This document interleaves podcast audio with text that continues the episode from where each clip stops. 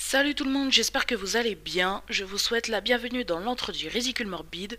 Bienvenue chez Murder Wine and Cheese.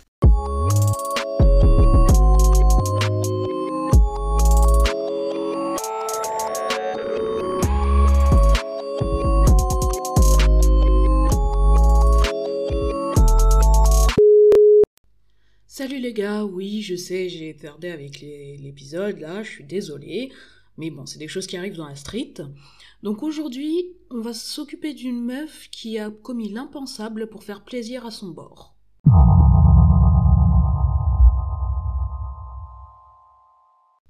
Denise Labbé est née le 17 mars 1926 dans le village de Mélès, près de Rennes. Son père est facteur et sa mère est lavandière. Donc euh, lavandière, c'est un métier qui, date des temps anciens, hein, qui date des temps que les moins de 20 ans ne peuvent pas connaître. C'est tout simplement une personne qui lave le linge pour les gens. Donc euh, voilà, Denise a une enfance assez normale, mais à 14 ans, ça commence à partir un peu en couille parce que son père meurt noyé dans un canal. Il y a des sources qui disent que c'est un suicide, il y a des sources qui disent que c'est un accident. Dans les deux cas, le boogie meurt. Donc euh, Denise est obligée d'arrêter l'école et de devenir une bonne à tout faire pour soutenir financièrement sa famille. Ouais, euh, au début du XXe siècle, c'était chaud d'être pauvre et moche. Non, elle était pas moche. Pauvre et une meuf. Heureusement pour Denise, elle ne reste euh, bonne à tout faire que pour 4 ans, puisqu'à 18 ans, elle passe un concours et décroche un poste de secrétaire. Donc euh, voilà, le, petit, le petit oiseau euh, prend son envol, et donc elle a sa propre maison, etc. Je sais pas si elle louait une maison ou un appart, mais bref, on s'en bat les couilles. Et une fois seule et indépendante, elle commence son Hot Girl Summer. Elle enchaîne les amants, elle pécho de ouf, et elle finit par s'installer avec un interne de l'hôpital de Lorient.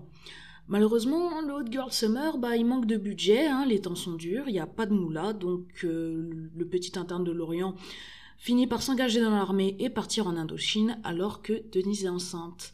Elle accouche donc seule d'une petite fille qu'elle appelle Catherine et le couple se sépare définitivement à la fin de la guerre parce que euh, notamment le petit interne de l'Orient qui est parti euh, en Indochine euh, faire ses bails, il revient traumatisé. Donc Denise se retrouve mère célibataire et elle est obligée de placer Denise chez une nourrice puisqu'elle est mutée à Paris et à Paris bah t'as pas le temps de t'occuper de ton gosse et elle fait aussi du tricot pour arrondir les fins de mois. La nourrice la décrit comme une mère aimante qui venait voir sa fille tous les dimanches. Donc si on arrêtait l'épisode là, ce serait un peu un tout est bien qui finit bien, mais vous savez qu'on n'est pas là pour ça.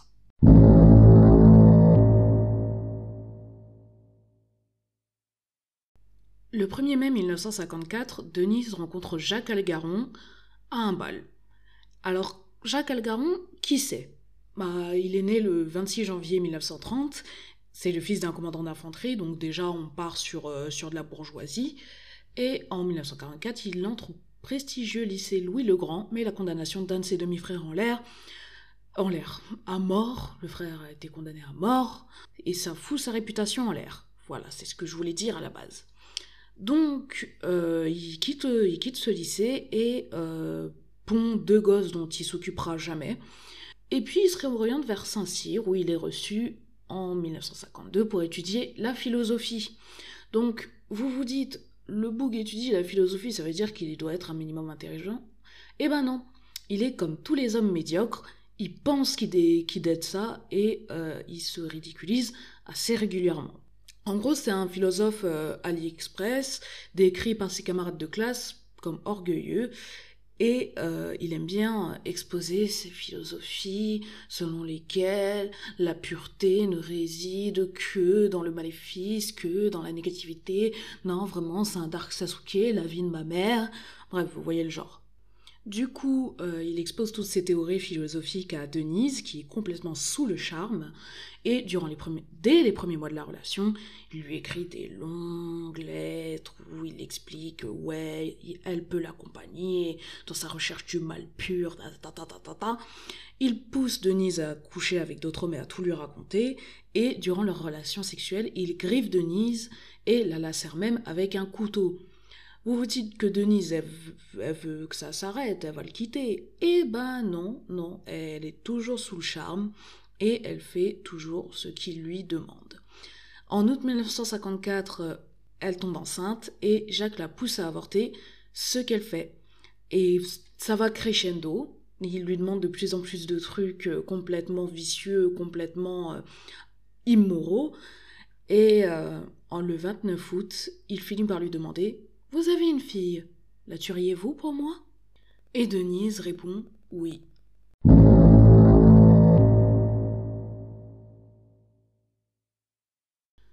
Denise ne connaît Jacques que depuis quelques mois, mais elle est prête à tout pour lui, et donc déterminée, elle se met en tête de tuer sa fille.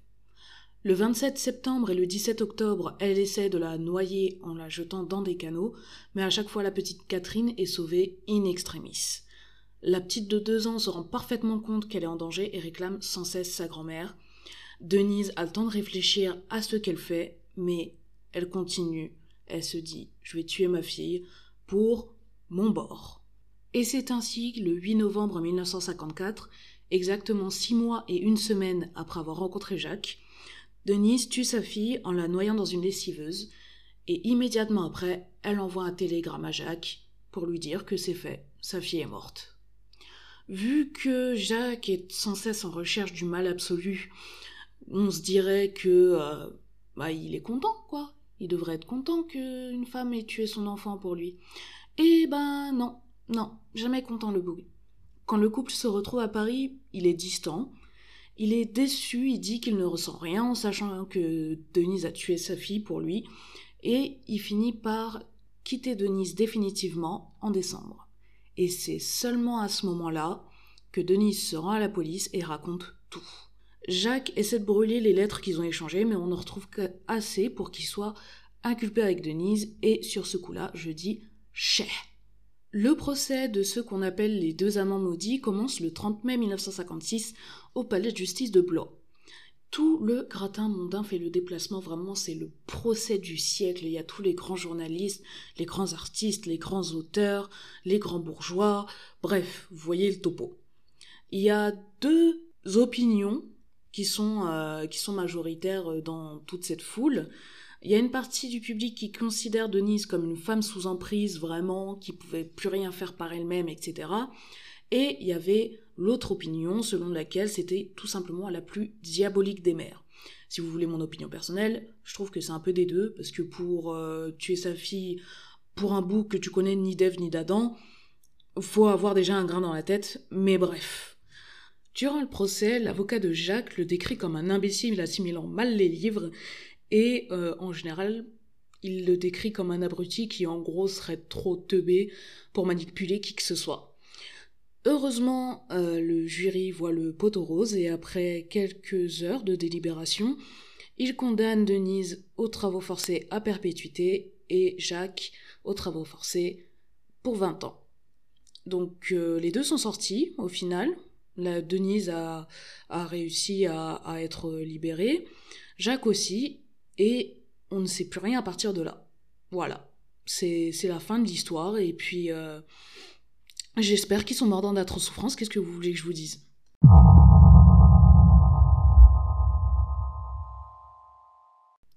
Voilà, c'est tout pour aujourd'hui. L'épisode était plus court que d'habitude, mais n'hésitez pas à me dire ce que vous en pensez sur Twitter, ElsaETC, ou sur murderwinecheese.com.